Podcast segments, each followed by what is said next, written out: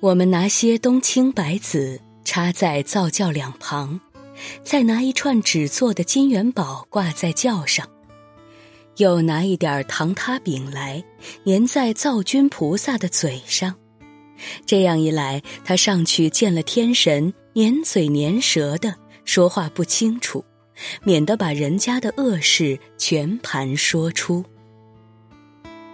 节选自丰子恺。活着本来单纯。